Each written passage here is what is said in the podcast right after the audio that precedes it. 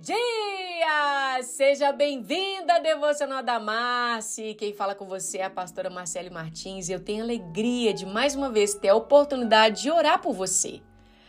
Senhor Deus e Pai, meu paizinho querido, meu Pai que me deu mais uma vez a oportunidade de servir os meus irmãos com a tua palavra. Senhor, somos agradecidos porque é a tua palavra que impacta o coração de cada um deles. A minha voz é ouvida, mas eu leio a tua palavra. Então a ti sempre a honra, a glória e o louvor. Oro para que o teu Espírito Santo tenha acesso às emoções, ao Espírito dos teus filhos, para que eles possam, em nome de Jesus, absorver assim tudo aquilo que for ministrado.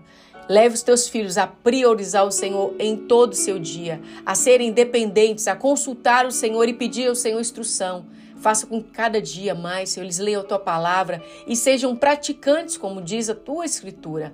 Nós agradecemos ao Senhor por saber que o Senhor nos deu a oportunidade de ter mais um dia comungando da tua presença. Nos leve ao centro da tua vontade nesse dia, em nome de Jesus.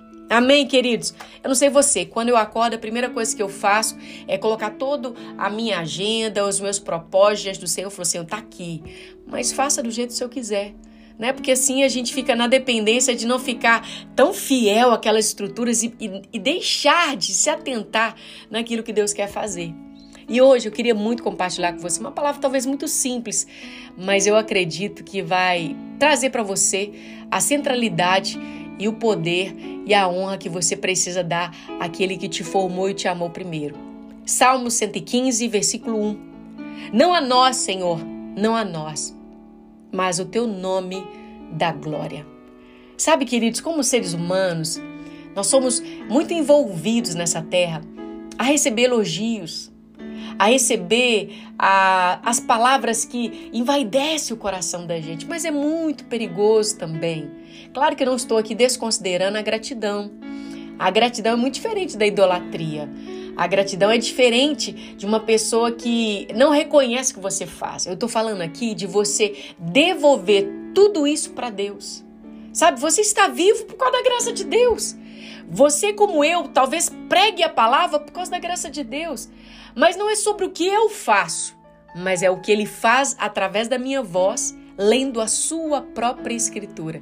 Queridos, eu tenho uma promessa em minha vida, da qual no dia ele me chamou para fazer devocional, que eu não precisava me preocupar com o que eu deveria falar mas que eu pregasse a palavra, porque é Ele que vai convencer vocês.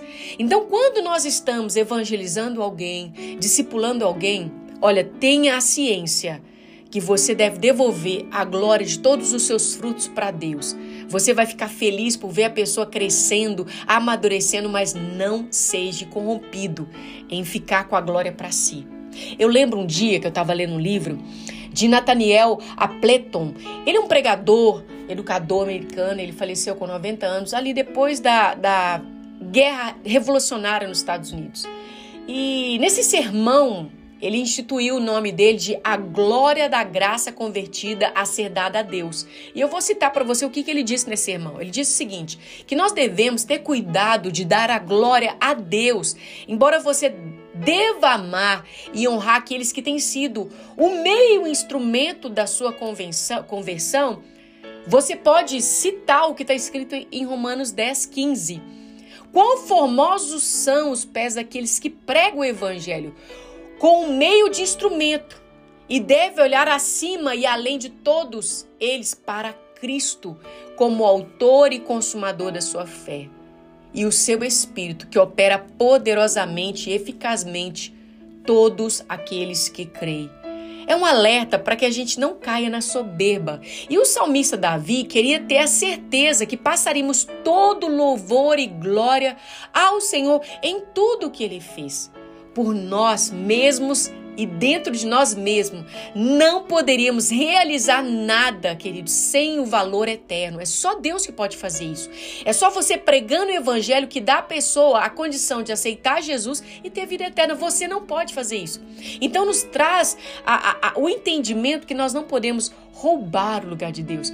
É, é sugerir que é, é pelos nossos méritos que as pessoas estão fazendo, porque quando a gente chegar nesse nível, ah, meu Deus, a soberba precede a queda. Então a gente precisa vigiar.